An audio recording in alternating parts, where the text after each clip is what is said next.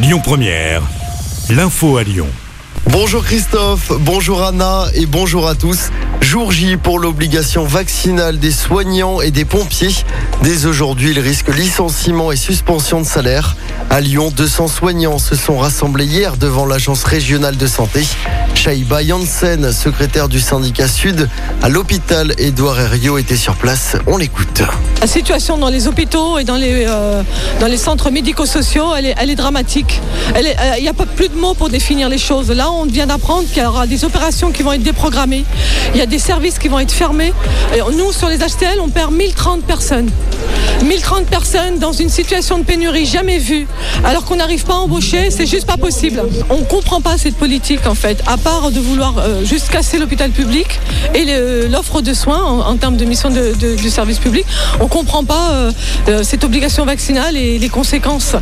Là, nous, la dernière fois, quand on a fait une manifestation, qu'est-ce qu'on a obtenu? On a obtenu que les gens qui vont être suspendus, donc définitivement parce qu'ils euh, ils refusent de se faire vacciner, hein, et c'est leur choix, eh ben, euh, ils auront leur euh, congé annuel, leur RTT et leur hors payé. Bah, c'était pas gagné. Les directions jusqu'à maintenant refusaient. Donc, en fait, j'en discutais avec quelqu'un. On ne se bat plus pour euh, gagner des droits, on se bat pour ne pas perdre le peu qui nous reste.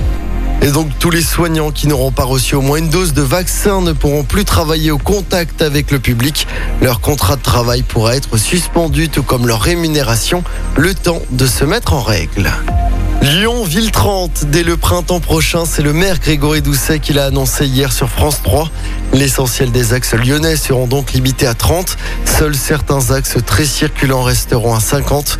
Une mesure pour réduire le nombre d'accidents. Plusieurs communes de la métropole comme Oulin notamment ont déjà pris cette mesure. Vers une nouvelle grève dans les TCL lundi prochain. Comme en début de semaine, les salariés veulent dénoncer la hausse de l'insécurité. Et cette fois-ci, le mouvement pourrait toucher les bus de l'ensemble de la métropole de Lyon. Le procès en appel d'un meurtre commis à Lyon devant les assises de la Loire à partir d'aujourd'hui.